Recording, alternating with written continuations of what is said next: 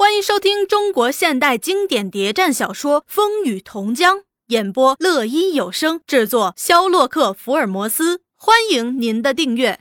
第八十四集，那林雄魔带了两名助手、几个卫兵，在池塘安下据点后，就卖力地经营起来。此人年轻，精力饱满，沉着好静，而心地阴毒，在蓝衣大队中是个比较踏实精干的人才。他一到池塘，不上几天功夫，对许卫民上下人员都打通了。他不摆架子，不以中央大员自居，不论有事无事，照例上公馆去向司令问安请示。手面阔绰，在特派员办公室酒宴不断，因此很是热闹，反而把许公馆冷落了。他到任不久，就看上万歪，心想：此人迂腐，不学无术。但是地头蛇知道内情不少，为什么不利用他一下？因此又努力的拉拢，每见面必恭恭敬敬的叫声万秘书长，自称下辈。那万歪虽不学无术，却也雄心勃勃，上得这山望得那山，好容易爬上这个地位，当了名地方上官员，又想攀上中央关系，将来好青云直上。对着周维国手下的红人，中央命官自有另一番看法，也要拉拢他，只怕对方看不起，却不怕附言奉承。现在对方有意，正可趁机投靠，双方都有所求，水到渠成，一拍即合。万歪常借故到特派员办公室去喝酒，林雄魔也热情款待，在吃喝之间不免谈论些是非。林雄魔有意打听，万歪则作为卖身投靠资本，两人自是投机。万歪谈有关许家内幕，也谈当地情况，都极详尽中肯，给林雄魔帮助不少。要我说，那许天才就是个大脓包，除了嫖赌吃喝，什么都不懂。许卫民有意培植他做继承，这只是烂泥扶不上墙。七太在许公馆虽然是个实力派。老头言听计从，就是个人打算多，死命抓权抓钱，树敌太多了，各方面对他都没好感，就只是怕他。老头在一天，他得宠一天，还可以勉强混混；只要一失宠，或者老头归天了，不出三天就要被打进冷宫。他聪明能干，不是看不到这个，这时利用他的年轻，有几分美色。死命的抓钱，也是给今后找退路。其实啊，像她这样一个年轻漂亮的女人，有点个人打算也难怪。从十八岁进门，今年三十二三了，连屁都没屙出一个来。这将来老头一翘辫子，他靠谁呀？在说到南区情况时，我想许天雄招兵买马、打家劫舍，也不过是为了个钱字。他就靠这个起家的，许天才和他过不去，种下祸根，一口咬定他和土共有关。老头附和，私人义气多，我也不便多说了。其实土共哪儿看得起他呀？在南区有共党是事实，实力有多大？嘿，这难说呀。人人都能看见明的，暗的就看不到了。其实暗的比明的难防，看来各乡都有他们的人，在你们乡也有这种暗的。看来有个人很值得怀疑呀。此人原来是个华侨，在外国多年，因为闹事儿和共党嫌疑，被侨居国政府抓去坐牢了，说是相当厉害。现在是个痨病鬼，在家养病多少年了。家境怎么样？不好，靠他堂叔救济度日。那堂叔叫沈长清，是个华侨资本家，也回国多年了，现在住在潭头养老呢。此人过去既是活动分子，回国后自然也不会规规矩矩养病。没有活动吗？这有活有什么活动不大清楚啊。我料他不敢。许司令为人。特派员，您是知道的呀。谁在他管辖闹事儿，别想活了。和他来往的人多吗？有哪些人经常来往？不大清楚啊。我想总会有点吧。平时有什么言论？此人过去是偏激分子，唯恐天下不乱。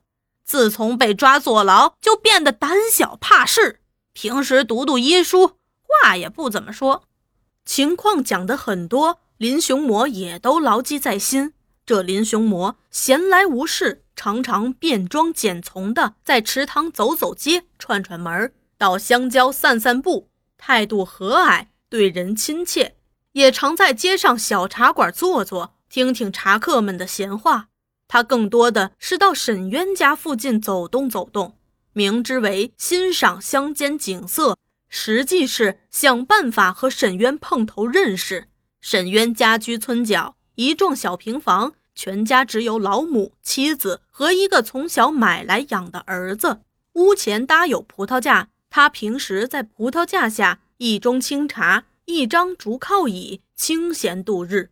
偶有亲朋到访。也都只是在这儿接谈。林雄魔了解这种情况，就故意去碰他。这样经过几次，先是林雄魔主动向他打招呼，而后就不客气地走进葡萄棚。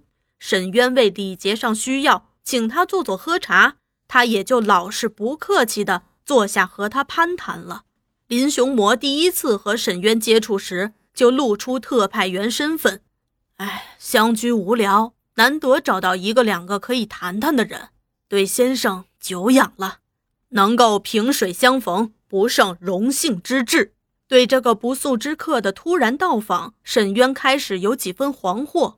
他本着既不过分热情，也不去得罪人的宗旨，做了一般的应付，希望把他打发了事。可是客人却来得更勤。我干的是份可有可无的差事。平时在机关也还看看公事，在这儿除了吃饭睡觉就没事做了。他真是牢骚满腹。沈渊又见他为人斯文，态度谦恭，谈吐也不俗，就有几分好感。不但次次有清茶招待，话也谈得多了。但他也有一条，绝不上特派员办公室回访，所以在他们之间还是有一段距离的。你不去，他就来。林凶魔是够谦虚了。有一次，他甚至说：“沈先生，你的学问文章在本乡算是少见的，为什么甘于清淡家居？也该出去做一番事业呀。”沈渊面青气喘，干咳着：“ 特派员过奖了，我这个只剩半条命的人，还能做什么呀？只是……”等死罢了，病情不算重吧？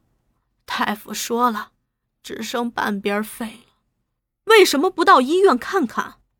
西医说无大希望，我也不信他的。我自己在研究医学，自己的病自己明白，找点草药吃吃，有时，嘿，反而起效了。唉，一个天才。给病痛白白的糟蹋了，可惜，可惜呀！从医学问题，他们又谈到时局。林雄魔谦恭语气请教道：“方今天下大乱，民不安生，先生有什么救世良策，以献党国？”在谈到这个问题上，沈渊倒有几分警惕。他苦笑着：“哼，特派员问我这个问题。”简直是对牛弹琴，找错门了。我现在病重在身，已成井底之蛙了。天地只有这么一点儿，见识也只有那么一点儿，哪儿谈得上对时局的认识啊？听说沈先生一向对国家大事关心，不能没有见解吧？沈渊有几分紧张。却故作镇定地说：“ 当年年轻不懂事儿，喜欢胡闹。现在年纪大了，身体又不好，还谈这个干什么？”说着说着，也就把话题岔开。看来交往慢慢深了。林雄魔对沈渊母亲女人又是谦恭殷勤，伯母长，伯母短；嫂子长，嫂子短。他母亲、老婆对这个特派员也都有了好印象。他母亲老见人家来串门，不见沈渊去回访，颇有意见。嘿，不大不小，人家也是个特派员，老见人家登门，又不见你去拜访，别叫人家说不懂礼貌。你们不懂，少啰嗦。而林雄魔对这件事却不以为意。沈兄还是多在家里休息休息的好。在日常交往期中，林雄魔的确没看见什么人。正如万歪所说的，沈渊身体很坏，只在家里休养休养，没有什么活动，没有什么交际应酬，说话也十分谨慎，很难套出什么来。可是有一天，他和往常一样前去登门拜访，刚刚遇到沈渊在送客。他在未被察觉时反身就走，却暗暗对他的助手何继平中尉示意，看那客人从哪个方向回去。那何中尉一直跟住那客人，一直到他离开池塘乡界为止，回来报告，看来是朝魏民镇方向。林兄魔点点头，不表示什么，却暗自在想：听万歪说，他有亲戚住在潭头，该不会是这个人吧？不久，何中尉又给他报告，那个人又来了，建在沈渊家。何中尉点点头，称是。那林雄魔起身就走，他又去拜访了。可是葡萄架下没人，大门紧闭着。他故意在外问：“沈先生在家吗？”隔了好一会儿，沈渊才出来，一样热情招待，却没见那人出来。他坐了快一小时，只好告辞。内心却是疑惑，问何中尉：“你真的看见那个人到沈渊家了？我亲眼看见他们进去的，为什么不见出来呢？怕是从后门走了吧？他家后门也有条通路。”林雄魔在备忘录上加上这样一条新的内容：在沈渊家出现一个可疑人物，行动神秘，来历不明，可注意。婉歪又来喝酒吹牛了。当他有几分酒意后，林雄魔便问：“万老，听说在为民镇住有沈渊的亲戚？没见说有啊，是个什么样的人啊？三十多年纪，面上有几颗白麻子。有这个人，但不住魏民镇，住潭头。你说的是那个沈长清？此人叫陈聪，不是沈家人，在潭头小学教书的。小学情况你知道吗？”没去过呀，情况不明。听说办得不错。林凶魔又暗暗地记住这些话。有次他听说那陈聪又来了，正和沈渊在葡萄架下座谈，便匆匆赶了去。这次去的突然，那陈聪走逼不及，沈渊又没替他介绍的意思，便故意问：“这位是？”沈渊有几分慌张，却还笑着。